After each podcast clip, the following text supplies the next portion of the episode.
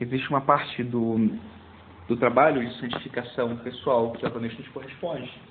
Deus nos deu inteligência para que nós usássemos também na busca dele, né, na busca da verdade. Mas é claro que o mais importante da nossa conversão, essa nossa conversão, é algo que ele vai fazer em nós. A nossa conversão, o céu, a nossa salvação, a nossa santificação, não são um resultado proporcional a nenhum dos nossos esforços.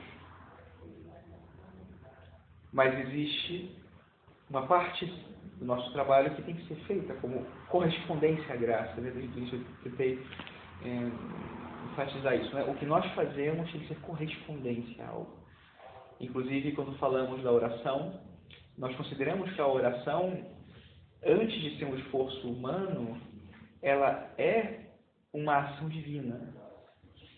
Toda oração nasce do coração de Deus, que, por assim dizer, de algum modo, cativa a alma para a busca dele, no desejo de querer estar com ele, de pertencer a ele, de receber tudo dele.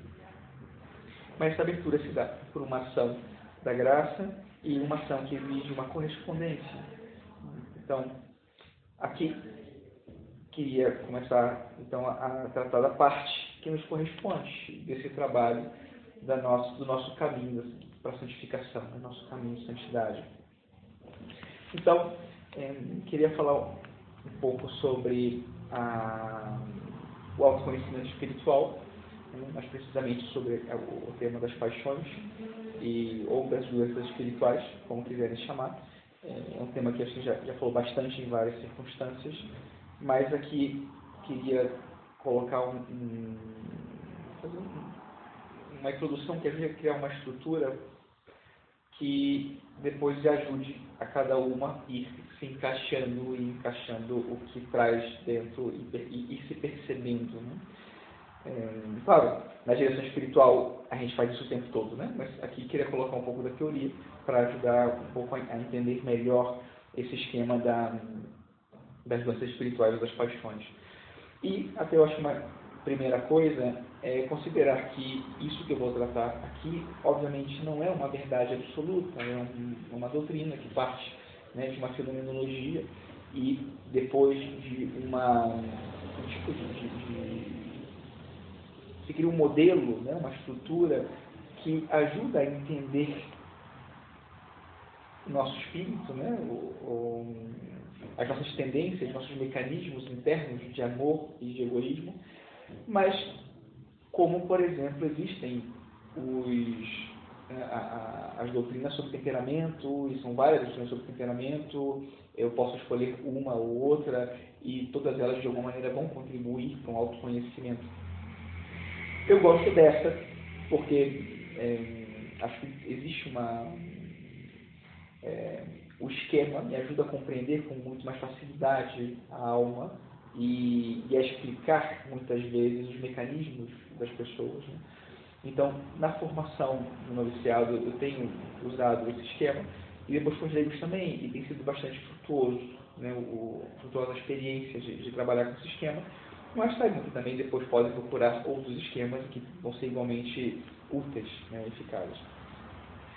Então, ah, quando a gente fala de paixões da alma ou das espirituais, o que a gente considera é que o ser humano tem no seu princípio, depois da criação, uma experiência de pecado, e essa experiência de pecado deixa no coração da pessoa. Quando falo do coração, aqui estou considerando, na verdade, a alma, né, ou o núcleo da pessoa.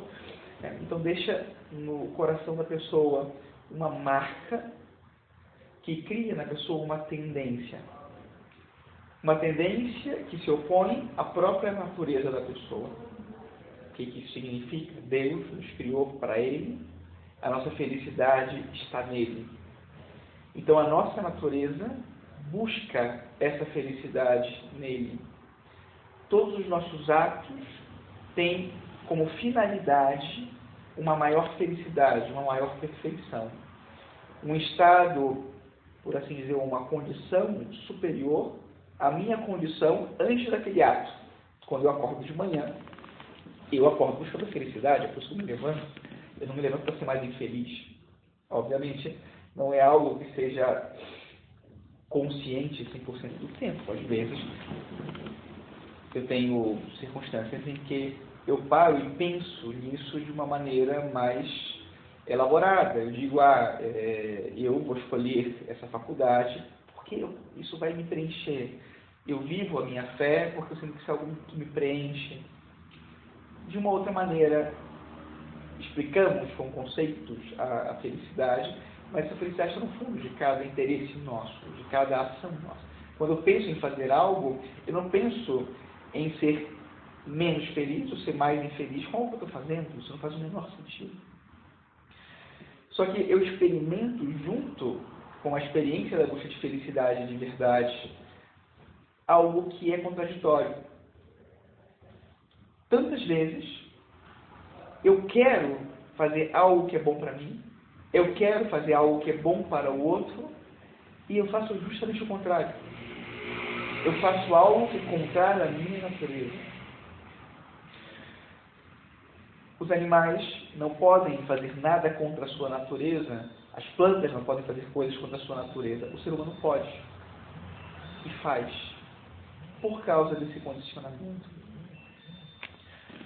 Isso que se diz com frequência nos encontros de jovens, que o ser humano, que é o querigma, né? O ser humano, ele foi feito por Deus, foi criado por Deus para ser feliz. E para ser feliz, ele precisa amar, e para amar, ele precisa conhecer-se. O amor é uma experiência de totalidade. Mas, se nós estamos fragmentados, a experiência de totalidade não, não, não se dá. E é justamente isso que faz o pecado conosco, e fragmenta. Então, essa fragmentação acontece assim. Isso é de São Bernardo.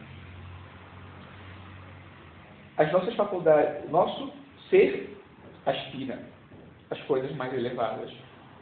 Nós esperamos uma felicidade que nós ainda não temos. Mas as nossas faculdades, cada uma delas, busca um fim mais imediato, mais concreto, e muitas vezes os fins que as faculdades buscam não estão de acordo uns com os outros. Então, por um lado, a minha inteligência busca a verdade, mas a minha sensibilidade busca o prazer. E a minha sensibilidade, quando ela se comunica, por assim dizer, com a minha inteligência, muitas vezes ela grita de tal maneira que a minha inteligência fica turvada por um estímulo imediato que não é verdadeiro, porque não me mostra algo que me faz melhor, mas a minha inteligência cede aquilo. Ou a minha inteligência até acata aquilo, mas a minha vontade não é capaz de seguir a inteligência. Eu não tenho em mim as forças para fazer aquilo que eu sei que é melhor para mim. Até agora, tranquilo? É complexo, né? Mas enfim. É... Dá para entender? Então, quando o senhor fala lá do querigma, que fala do amor do Pai, então, quando nós estamos, é, como nós estamos fragmentados, a gente não consegue fazer essa experiência total desse amor do Pai. Uhum. Sim. E às vezes a, a gente pode até, é, como o senhor falou, a nossa inteligência consegue compreender consegue até achar que a gente nos enganar que a gente está vivendo. Uhum. E a nossa vontade não consegue acompanhar. Uhum. Exatamente. E de fato, essa é a consequência mais negativa, é a pior consequência do pecado em nós, que é a maneira como ele afeta o nosso espírito, inteligência e vontade. E essa doutrina se baseia justamente nisso, na maneira como o pecado afeta a nossa inteligência e nossa vontade. Do ponto em relação à inteligência, o engano. A falta de capacidade de conhecer a verdade. E por outro lado, o debilitar a vontade, a ponto de que a vontade não seja capaz de optar por aquilo que pode preenchê-la. Essas duas coisas. É exatamente isso que faz o egoísmo em nós. E que já é uma contradição. Porque por, né, por assim dizer, nós precisamos ser plenos para sermos felizes. A felicidade até pode ser dita como plenitude. Mas, quando é o egoísmo que move a buscar as coisas para mim mesmo, o que eu alcanço, movido pelo egoísmo, sempre me deixa vazio. Não me aproxima nem da verdade e nem do bem. Não me aproxima de uma perfeição. Justamente me afasta do que para mim é perfeição, do que para mim é plenitude. O amor, que na nossa existência contraditória parece ser aquilo que me tira algo, porque o amor na, na nossa existência, nas nossas condições, implica um sacrifício, renúncia, esforço. Qualquer amor, né? Sim. O amor, você não associa amor com comodidade. Você, você erroneamente pode associar amor com satisfação. Mas você não associa amor com comodidade. Normalmente você sabe que o amor implica um sacrifício. Mesmo porque, mesmo sem pensar intuitivamente, acho que quando a gente pensa em amor, a gente me vem a primeira imagem que me vem é Jesus na cruz. Uhum. E automaticamente tem sofrimento aliado aquilo, né? Sim. Vem, né? E se sua filha de. Você não tem filha E se sua filha de 5 anos fosse capaz de conceitualizar o amor, eu pensar em você, como mãe. Então, existe uma linguagem, né? o ser humano, e, é interessante essa contradição que existe em nós, não se pode apagar totalmente dentro de uma pessoa o amor. Não se pode. Eu acho que a gente não pode dizer que existe em qualquer ser humano um ato que seja totalmente egoísta. Que existe um pensamento que seja totalmente egoísta. É porque o ser é bom, pai. Não. É porque eu antropologia. porque o que acontece é que a natureza, Deus criou o homem. Deus cria tudo bem. E esse bem existe sempre no fundo dessa essência. Sempre está presente, não pode apagar isso na pessoa. Mas o pecado destrói de alguma maneira essa não, ele não aniquila a natureza. Mas ele fere de tal maneira essa natureza que essa natureza, ou a pessoa que tem essa natureza, pode vir de, de contra ela Pode viver? Contra a sua natureza. Ou seja, não buscar a felicidade, não amar, e inclusive fazer coisas que a fazem menos livre. Estou. É muito bom, né? Mas, porque tem, em cada pedacinho tem muito para pensar. Sim, sim, você tem que Posso? Desculpa. Sim, diga que eu falei, né? o amor, imediatamente vem o sacrifício, vem a cruz, vem a dor, vem o sofrimento. E vem ao mesmo tempo a adoração, né? Se a gente cortar essa frequência, vamos dizer, eu tenho medo da dor, então eu não vou querer amar porque é um sabor. Eu estou me sabotando. Uhum. Não é isso? Uhum. E aí eu também não vou procurar o bem do outro, tenho que procurar o meu para me preservar. Você está sabotando Sim. O, e é um ciclo vicioso. fluxo normal Exatamente. e natural que leva à felicidade. Né? Uhum. Exatamente.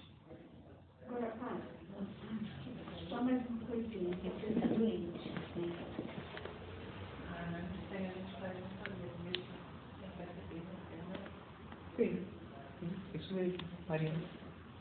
Então, aqui, o senhor falando, eu lembrei de São Paulo, né? São Paulo Exatamente. Fala, né?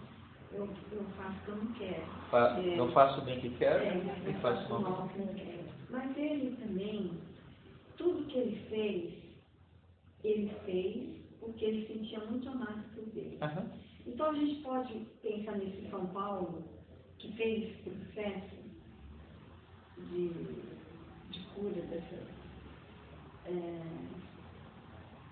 dessa doença espiritual? Uhum. Porque Veja que São Paulo. estudo de, é, entre Coríntios, cartas Coríntios primeira e segunda, para ver o crescente de São Paulo, Aham, né? interessante. É, como ele vai se mudando e convertendo. Né? Então, ele chegou, a gente pode pensar que ele chegou a experimentar o amor na totalidade, porque ele fez esse, esse processo. Na totalidade, não, porque ele continuou sendo humano. E de fato, tem. E São Paulo é um ótimo exemplo, excelente de São Paulo. Porque esse santo é aquele que faz o mal que não quer e não faz o bem que quer. E esse santo, é a mesma pessoa.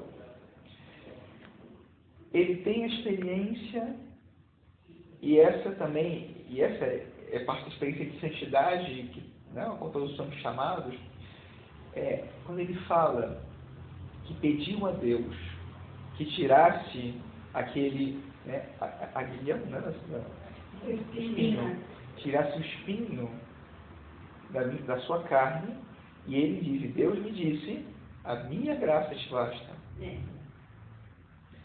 Isso é para dizer que a nossa doença espiritual, ela morre conosco. Ela vai até o fim.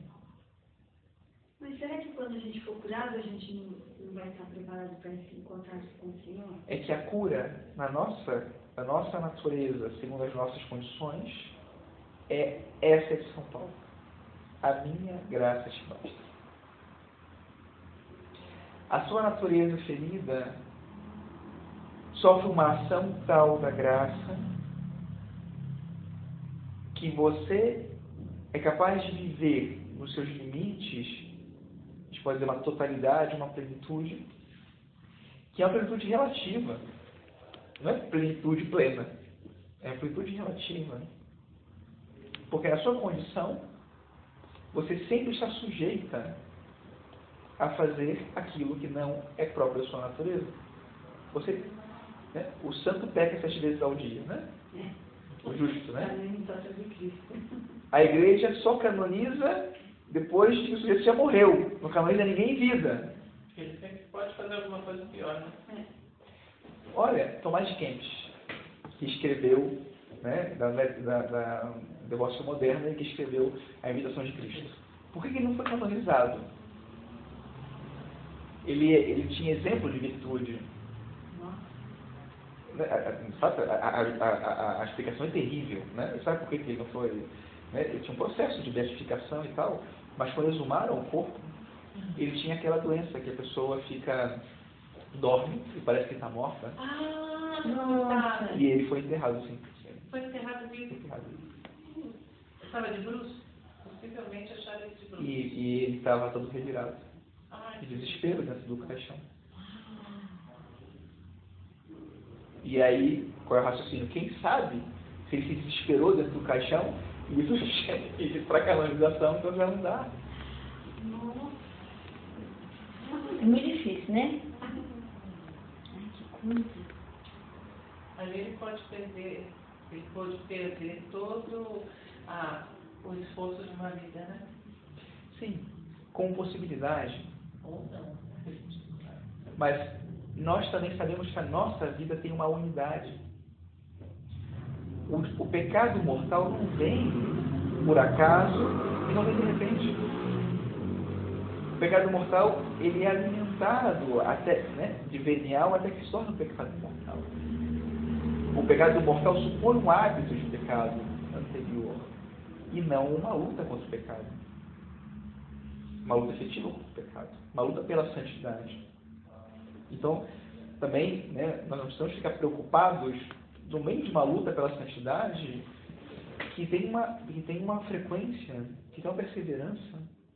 Tem que preocupar quando começar a deixar meios de santificação e, de repente, a minha confissão, que era semanal, mensal, passou a ser anual. Aí eu vou me dando conta que existem coisas que estão contradizendo a minha busca de santidade. Mas aquilo que é a contradição própria da minha natureza, isso eu não deixo. Porque a minha tendência ao mal sempre vai existir. E essa reflexão, ela tem a ver justamente com o conhecimento da minha tendência ao mal. Essa é a reflexão hoje aqui. Eu vou descobrir categorias que me ajudem a entender o meu mecanismo de mal e o meu mecanismo de bem. Para que conhecendo-me, eu possa justamente fazer aquele pedacinho que me corresponde de luta pela santidade de maneira ordenada, sistemática, sabendo que existe um exercício meu de correspondência à graça no tempo, na minha vida cotidiana, que me ajuda a ir crescendo na graça, que me ajuda a ir crescendo na santidade, que me ajuda a me aproximar mais de Deus. Sim, o meu esforço, o meu esforço de correspondência à graça, um esforço ordenado, de uma maneira inteligente, estratégica, se quiserem colocar assim, o meu combate espiritual, buscando crescer no amor. E esse crescimento espiritual não significa que as lutas se tornem mais fáceis. Acho que é ao contrário, né, Pai? Olha, e aí você começa a ver outras coisas que você não vê. Então, no caso que ela fala da cura, né? Eu tenho o termo da cura, mas quando no começo você recebe certas curinhas e vai se abrir sua visão e a gente vai ter Exatamente. é cura pro resto do. Exato. Porque o trabalho, é, esse trabalho espiritual, ele vai elevando inteligência e vontade. Que o pecado vai destruindo, ou que vai é, turvando e debilitando, aqui o trabalho de amor vai elevando, vai fortalecendo. Então, vai clareando a inteligência e vai fortalecendo a vontade, as duas coisas. De maneira que a minha consciência seja capaz de perceber com mais delicadeza, a, e aí vejam a, a, a, perspectiva, né? porque eu poderia dizer, percebam com mais delicadeza o pecado. Eu poderia dizer isso, exatamente o que eu não quero dizer isso. Mas que percebam com mais delicadeza o que agrada a Deus. E como consequência, evite fazer tudo aquilo que se opõe a isso, a esses atos de amor, de carinho, de delicadeza em relação com Deus. E a minha vontade, ela vai se fortalecendo para ter toda a força que eu preciso para então fazer tudo isso que agrada a Deus. Que eu saiba o que agrada a Deus e que eu faça aquilo que agrada a Deus. Né? São Paulo justamente já fala, fala, né? Eu já vejo o que agrada a Deus e tantas vezes não consigo fazer isso. Se vocês, por exemplo, pegarem São João da Cruz, vocês vão ver que ele é muito mais santo que São Paulo. Né? Uma delicadeza espiritual, uma sensibilidade assim. Né? E você fala, gente, mas isso é pecado e eu? eu vou pro inferno, mas nossa, mano, nem sem, sem purgatório nenhum, né?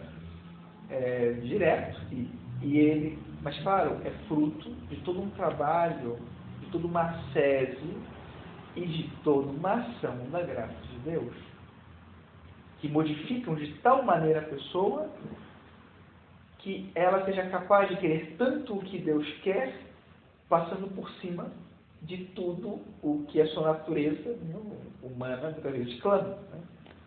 É, São João da Cruz tem esse episódio em que ele está preso?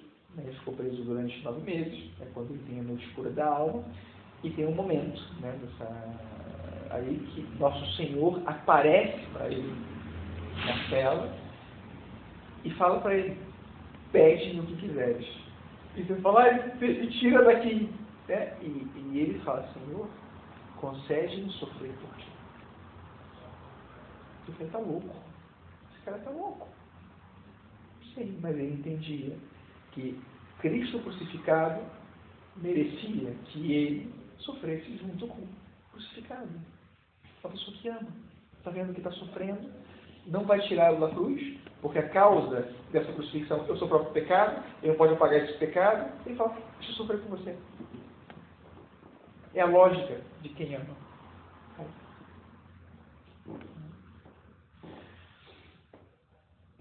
Enfim, a gente vai falar mais sobre é muito interessante, mas enfim.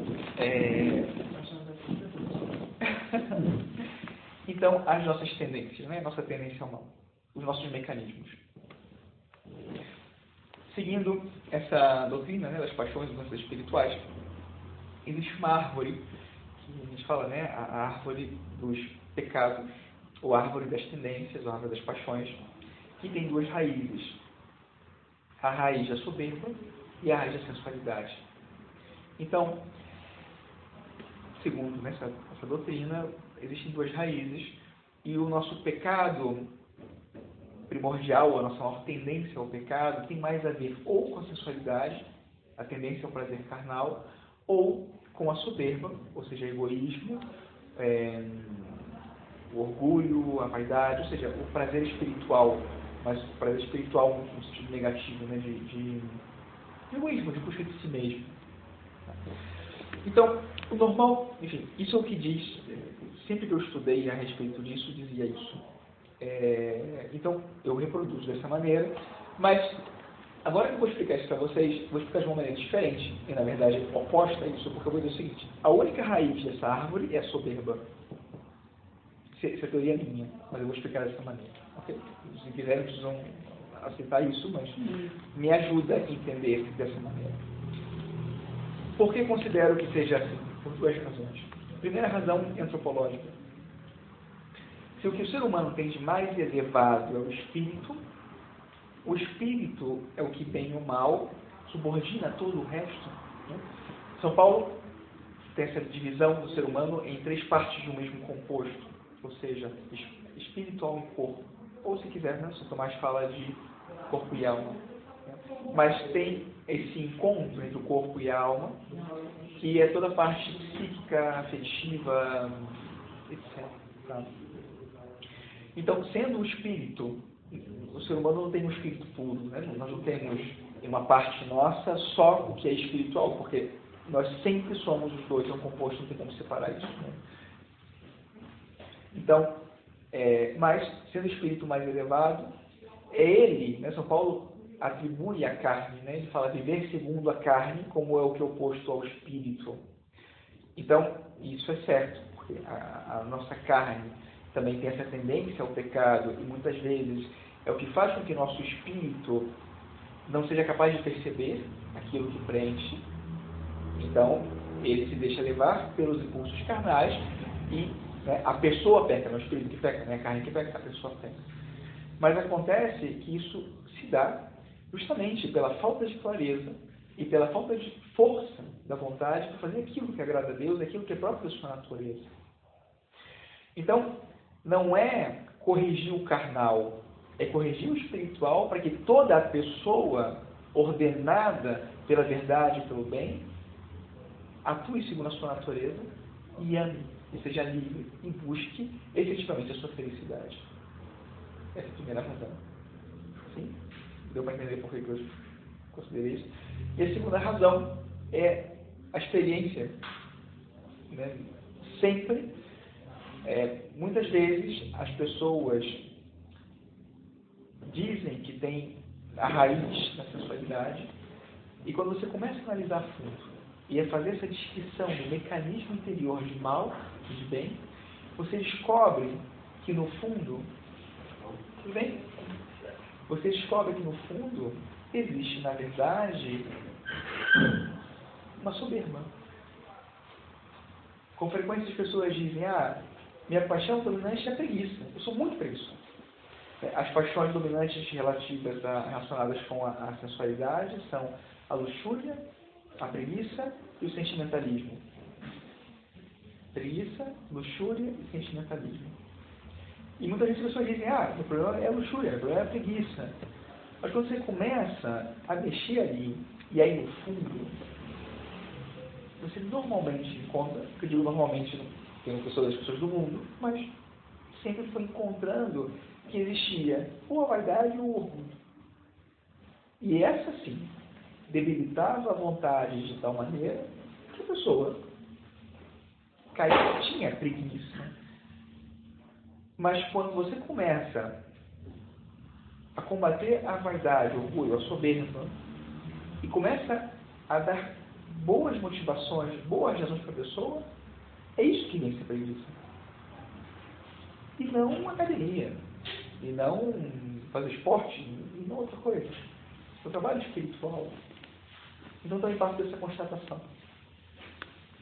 E claro que segue a primeira razão. Olá. Está tão feio assim, nossa. Olá.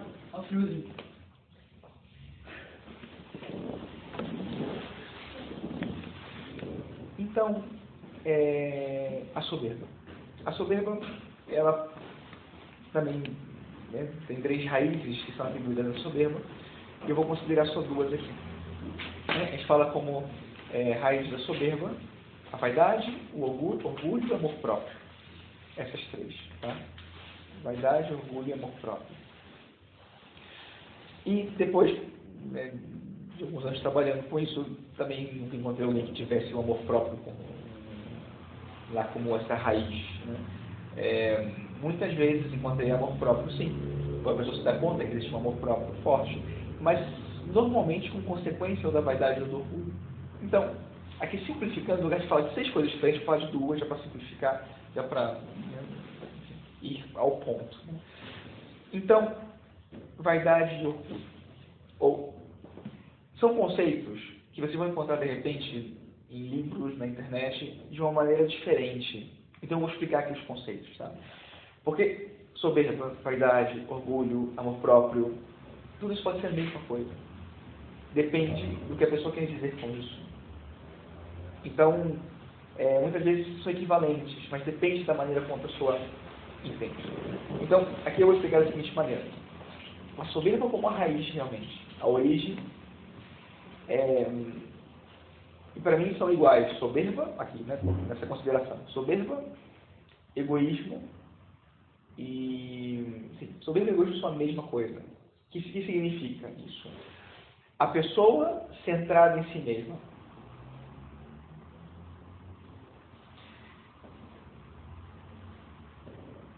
O que é o pecado original? O pecado de Adão e Eva. Em que consiste esse pecado? Tem muitas maneiras a gente entender a mesma realidade. Mas em que consiste esse pecado? Uma das coisas essenciais desse pecado é que eles querem assumir o lugar de Deus. Tá? A gente fala da maçã, e da desobediência. E... Sim, é um ato de desobediência, é um ato de injustiça. Ok, tudo vocês quiserem, mas no núcleo existe um assumir o lugar de Deus. Como que isso acontece? A serpente vem e aí vai seduzindo, vai dizendo, olha, tem. Né, olha, mas será que Deus, Deus, como Deus né, colocou esse jardim todo e proibiu que vocês. E ele diz, não, não foi bem isso. Deus disse que a gente podia comer e não e tal. Mas ele disse que não podíamos comer da árvore. Qual foi a árvore? Da sabedoria. Do? Do conhecimento. Do conhecimento. Do? Tem um conhecimento específico. Tem um conhecimento específico. E é um conhecimento moral. Conhecimento do bem e do mal. O conhecimento do bem e do mal. Não é um conhecimento qualquer. É, É um conhecimento moral. E, e ela fala, né? Então, se comeres dessa árvore do conhecimento do bem e do mal, ah, então morrereis. E de repente fala, não, não é isso. Deus sabia que vocês seriam como ele. Nossa, é tão, é tão rica essa imagem. Né? Vocês seriam como eles, como ele.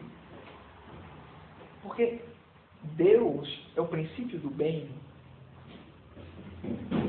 como o Criador do bem e como conhecedor do bem. Na verdade, o que Deus conhece por bem, ao mesmo tempo ele determina como bem. O mal existe por oposição. O mal não existe em si mesmo. O mal não tem uma existência própria. O mal existe porque existe bem. O mal é um parasita. Se não houvesse nada, não haveria mal, porque o mal não é um princípio de existência. Existe bem. Então, o que existe é um ser mal porque se opõe a um bem que existe na criação. A criação, ela não pode ser absoluta, como Deus é absoluto. Ela só pode ser toda boa, mas está no absoluto. Então existem, por assim dizer, vazios na criação.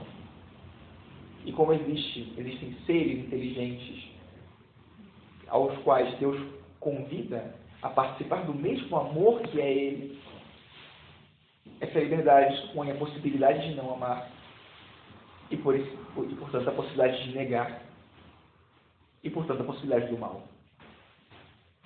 Negar o bem existente. Não criar uma nova realidade, mas opor-se à realidade existente. E aí está o mal. E esse é o pecado em nós. Uma oposição, uma negação. E nesse caso, o caso de uma negação boa uma negação de algo bom, da nossa natureza que é boa, de uma felicidade perfeita, de um céu, da presença de um Deus, de viver no seu amor por nós. E nós temos a capacidade de negar isso. E depois do pecado original, temos não só a capacidade, mas a tendência a negar isso. De nos opormos de uma maneira sistemática a isso. Porque assumimos o lugar de Deus, nos colocamos no centro e nos fazemos juízes do bem e do mal e na minha busca de felicidade, eu posso eleger o mal, que é justamente a mentira, existe o que é em verdade, né, uma mentira é isso, mas eu escolho um mal porque ele parece bom. Ele cumpre um fim para mim. E é justamente o que me impede de alcançar essa plenitude. Em cada pessoa, esse processo se dá de uma maneira totalmente particular. Aqui, quando eu estou citando categorias, na verdade, eu estou tentando colocar elementos comuns de uma fenomenologia para que cada uma vá vendo né, e percebendo as possibilidades de, de mecanismo, né, de, de tendência ao mal, de, porque cada uma vai ter uma maneira de viver isso. Então, quanto mais elementos eu tiver de comparação, de referência, para entender como isso pode funcionar em mim, eu vou identificando o mal para que eu possa ir tirando esse mal da minha vida. A ideia de conhecer o mal aqui não é eu gostar dele, é justamente o oposto. Amando a Deus, querer tirar da minha vida tudo aquilo que se opõe a Deus. Mas eu disse que a gente é criado já com uma tendência original, certo? Não. Disse que nós somos criados, nós somos criados bons. Bons. Natureza boa. Sim. Mas herdamos, não de Deus, de outros, nossos pais, que nós somos de pecado original, que é uma tendência, que é uma desordem natural não. em nós e que provoca em nós uma tendência ao mal. Mas, se eu não me engano, você tem que em cada um também essa tendência já vem um pouco diferenciada. Sim. E aí ela pode, ao longo da nossa De fato, não é que já vem. Depois posso explicar como isso acontece. Não, não é que já vem. Temos. Digamos que hoje, no nosso estado, nós temos, cada um, uma maneira que particular de viver isso. Mas é algo que se desenvolve na nossa vida. Ao longo da nossa vida. Digamos que recebemos esse embrião. Uhum. A desordem embrionária na nossa vida, uhum. originária, mas que nós desenvolvemos da mesma maneira que nós temos uma, um amadurecimento afetivo, por assim dizer, nós também temos uma evolução desse pecado em nós, essa tendência em nós. Tá? E que tem, claro, porque essa tendência, ela vai evoluir em nós na medida também, é, como somos seres relacionais, né? a psicologia explica como a criança ela forma a sua própria personalidade no contato com outros. E na relação, ela vai se fazendo a si mesma. Na nossa tendência ao mal acontece a mesma coisa. Nós também temos uma relação com os outros que, de alguma maneira, fazem com que, é, de alguma maneira, também vão determinando a minha maneira de viver esse mal, esse mecanismo de mal. Já viram as confissões de Santo Agostinho? Não todas. Mas ler a parte da infância?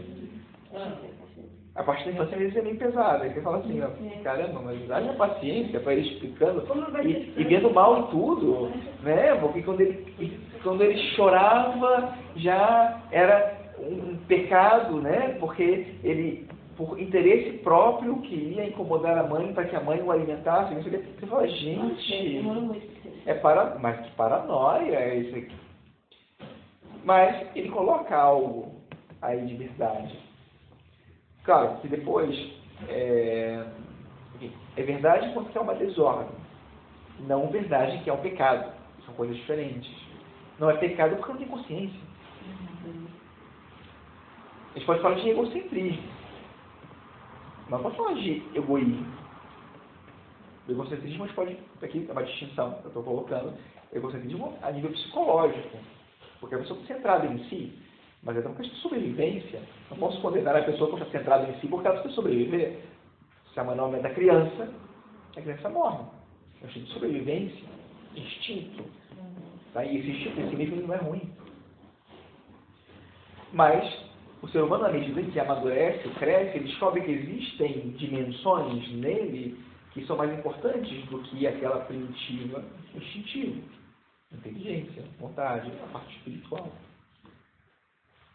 Mas a gente vai percebendo como a nossa parte espiritual ela vai sendo condicionada e por isso ela não tem a liberdade, por assim dizer, para subordinar todos os nossos instintos, afetos, experiências, etc, etc, para que então dê à nossa vida a orientação segundo a nossa natureza. Mas então a gente poderia dizer que Santo Agostinho, na conversão dele, na conversão dele, ele foi fortalecendo a vontade. Claro. Porque tem muitas pessoas que a gente vê que acontece, mas a gente fala, ah, mas aquele pecado, a pessoa não teve a vontade dela, não estava fortalecida para ela não voltar mais a pecar. Sim. E veja como Santo Agostinho tem um ótimo exemplo. Qual é a oração de Santo Agostinho antes da conversão dele? Porque ele está se convertendo, está se dando conta das coisas, e ele ora pedindo a Deus algo que ele não pode por si mesmo. Ele fala, Senhor, me dá pureza. Ele se dá conta que o pecado dele é da carne. Ele fala, Senhor, me dá pureza. Mas não agora. Então, a inteligência dele vai percebendo. Mas a vontade não é capaz de seguir. E também a inteligência não é capaz de dar todas as razões, a razão suficiente para que ele viva aquilo. Porque ainda é bom demais aquilo para ele. E ainda não, não, não, não é capaz de romper tudo. Como se... te encontrei, né? Porque muito tempo ele ficou a mercê dessa paixão dominante. Claro. Ele passou 32 anos da vida dele como pagão. É. Hábitos. E por isso, né, aí queria chegar é, é, é, na sua pergunta de se não fica mais difícil com o tempo e a delicadeza de consciência e tal. O que acontece é o seguinte: é, difícil sempre vai ser. E tem que ser. Mas compreendendo esse processo de amadurecimento, em que eu vou me dando conta de um bem maior que eu ainda não tenho e de coisas que se opõem à consecução desse bem. Então, eu nunca vou chegar na minha vida a, um, a uma zona de conforto de, de, de salvação já adquirida. Porque sempre haverá algo mais de perfeição por ser atingido.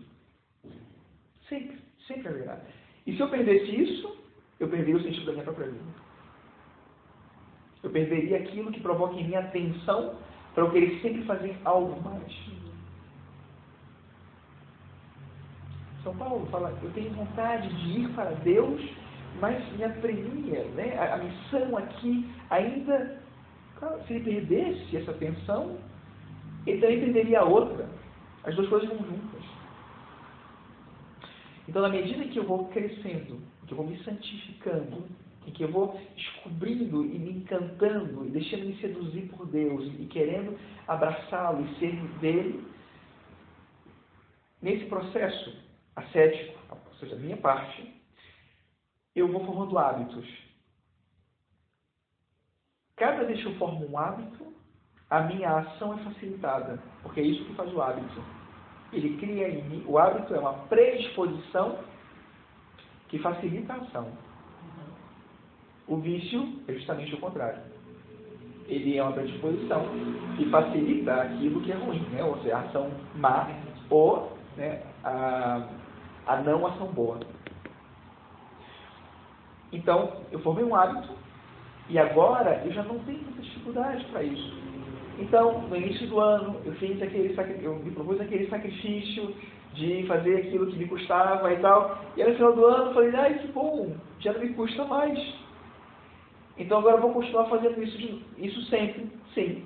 Só que você, além disso, vai ter outro sacrifício. Porque aquele você já incorporou. Ficou mais fácil? Esse sim. Mas você fala, legal, mas agora não é suficiente isso, eu preciso ir além.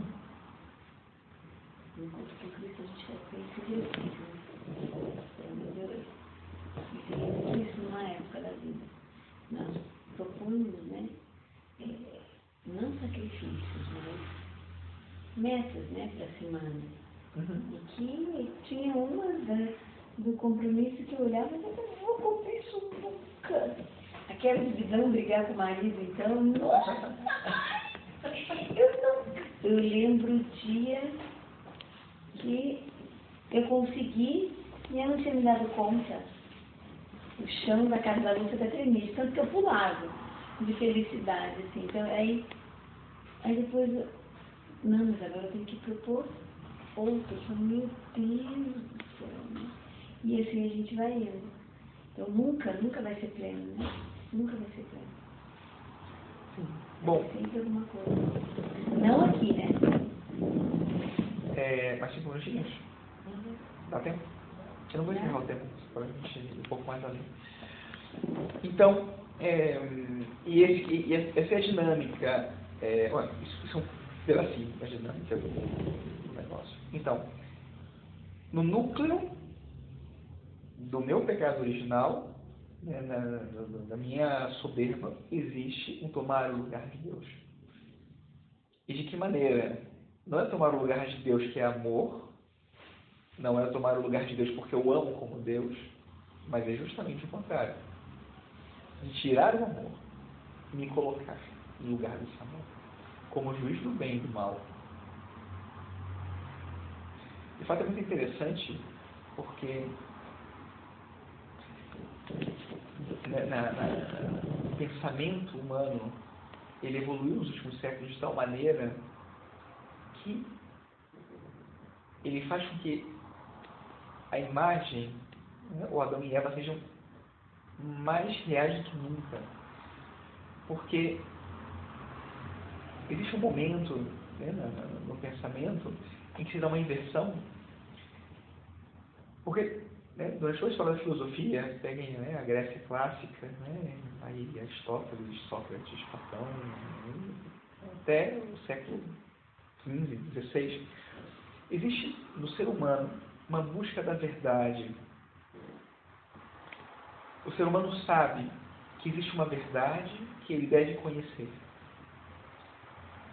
Existe uma realidade que ele não conhece totalmente e ele precisa descobrir. Então, o advento das ciências, né, o ser humano pesquisa, ele estuda, ele tem que descobrir. Os gregos observavam a natureza para tentar entender o funcionamento, como que aconteciam os astros, etc. E depois existe um momento de flexão no pensamento, né, na história do pensamento, em que o pensamento se torna mais forte do que a realidade. É um momento qual? Ideologia de gênero. As coisas não são como elas são. Elas são como eu quero que elas sejam. E porque eu quero, elas se tornam assim para mim. E eu tenho direito de fazer isso. É a coisa mais irracional que existe. É a coisa mais irracional. Mas contra a natureza, mas contra tudo do ser humano. É contra a verdade. Né? Exatamente. E, portanto, não pode preencher ninguém. As pessoas que vivem isso são as maiores vítimas disso. Nunca estão felizes. Não podem estar felizes, é, é uma contradição máxima. Não se pode inventar a verdade sobre si mesmo. É ser juiz do bem. Então aqui, né, a ideia é justamente olhar para dentro, né, usar essas categorias, olhar para dentro de si e a partir dela ser capaz de descrever como eu sou má, como eu sou boa. Essa é um pouco a. Descobrindo né, as tendências próprias e né, sendo capaz de. Né, e aí, o que é a proposta de trabalho aqui? Quando a gente chegar ao final dessa, dessa desse conteúdo, é, aí o que vai acontecer? Né? Nesse momento, eu já começaria a explicar as categorias, né? de, explicar vaidade, orgulho, dando as descrições, as características de cada um, exemplos bem concretos, para que seja fácil, né, plástico ir percebendo como isso funciona. Mas em vista de quê? Para que, que eu descubro toda a minha porcaria? Né? Para que, que eu fico olhando para tudo que eu tenho de ruim, que eu odeio? Para que, que eu faço isso? Isso é só parte do processo. É um momento dentro da etapa de autoconhecimento. Porque outra parte importante é conhecer os dons. Conhecer as minhas habilidades, as minhas capacidades, que tem a ver com a minha vocação. Minha vocação como esposa, minha vocação como mulher, dentro de uma espiritualidade, dentro da igreja, como cristã, como filha de Deus. Porque tudo o que eu tenho de bom é em função de algo que vai balizar o meu caminho. Não, não baliza o meu caminho com o negativo. Aqui não indica, é, o negativo não, não, não é a luxo em si. Mas aqui ele vai ajudar, no, digamos que no núcleo desse negativo, por oposição, eu vou descobrir no meu trabalho espiritual qual é o positivo que eu tenho que buscar. Positivo para que você exerça os dons bondade. Exatamente. Porque havendo uma perturbação nesse primeiro passo, perturbação do não reconhecimento das suas falhas, dos seus, das suas tendências negativas, isso também atrapalha no desenvolvimento dos seus dons. Exatamente. E às vezes até, na realidade, a gente tem todos, mas tem aqueles que devem ser usados para a sua missão, para o seu para o momento, ou seja, você uhum. acaba usando tudo errado. Exato. Porque aquilo que você recebeu como dom, ou seja, gratuitamente, não se faz dom na sua vida. Porque você não deixa de ter o dom. Mas você pode usar habilidade para si mesmo. Ou não usar. Ou não usar, ou missão, ou usar para si mesmo. E é justamente isso que faz a tendência em nós, né, o pecado. Então, é, esse autoconhecimento vai ajudar a perceber um ponto de chegada, ou seja, o ponto de partida negativo, que depois a gente compõe com a parte positiva, mas o autoconhecimento ele me ajuda a descobrir qual é o ponto de partida do trabalho espiritual. E depois, a partir dele, eu descubro qual é o ponto de chegada. O ponto de chegada eu já sei de uma maneira genérica. Eu sei que é a santidade de vida. Que eu tenho que ser feliz e felicidade significa plenitude, mas não significa santidade. Eu já sei disso. Tá bom, mas e, e aí? Isso é concreto para mim? Porque se não for concreto, não me, não me, não me atrai. Se eu não conseguir vislumbrar isso, sabe, se isso não me tocar nas fibras mais íntimas, isso não vai me atrair. E a santidade pode ser uma coisa etérea. E para mim, ela tem a ver com alguma coisa muito específica. De maneira particular, uma virtude bem específica. Você tem que escolher a sua. Cada um tem a sua. E descobrindo a virtude, é interessante como fica concreto o negócio.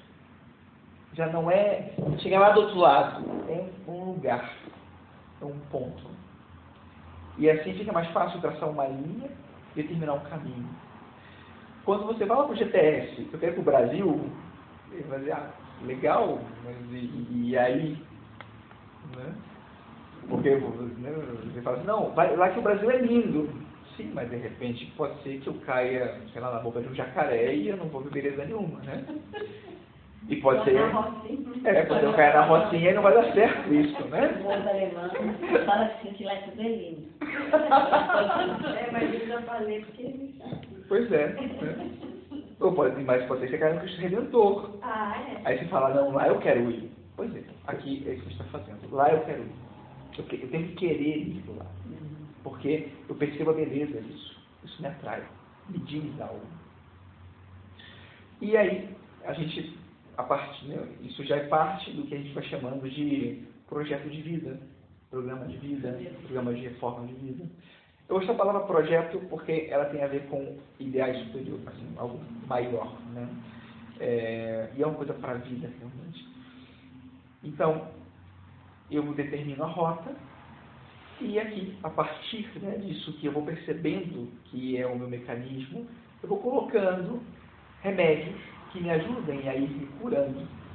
É minha correspondência, sempre como correspondência, graças a Deus. Para que eu vá evitando coisas, fazendo coisas que são justamente contrárias àqueles vícios que eu tenho. E vá colocando isso no meu dia a dia. Para que eu possa, então, no meu dia a dia, ir construindo, ou melhor, né, ir colaborando com a graça de Deus para a construção desse edifício, dessa santidade, né, desse ideal de vida que Deus sonhou para mim. Então, esse é o porquê de eu apresentar isso aqui para vocês. Tá? E, e esse é também um pouco o dinamismo depois do trabalho espiritual que a gente vai. Né? Bem, todo você já tem isso de alguma maneira, né? Agora estou explicando mais a teoria disso. Né? Daqui a pouco a gente chega no final. Agora, uma pessoa que então toma conhecimento dessa paixão dominante que ela vive, desse trabalho que o senhor faz, ela deixa de ser uma pessoa fragmentada? Não. Mas ela vai saber por onde ela vai caminhar? Exatamente. Então, uma pessoa que não conhece essa paixão dominante dela, ela pode ser uma pessoa que ainda não encontrou sua missão, ela pode ser que ela se enganou numa missão, ou ela pode também não encontrar um sentido na vida? Com possibilidade, sim. Com possibilidade, é claro que sim. Mas aí que tá, eu só não diria que esse tipo de autoconhecimento é o único meio para você chegar a um caminho de plenitude. Eu acho uma ferramenta muito útil, por isso ofereço.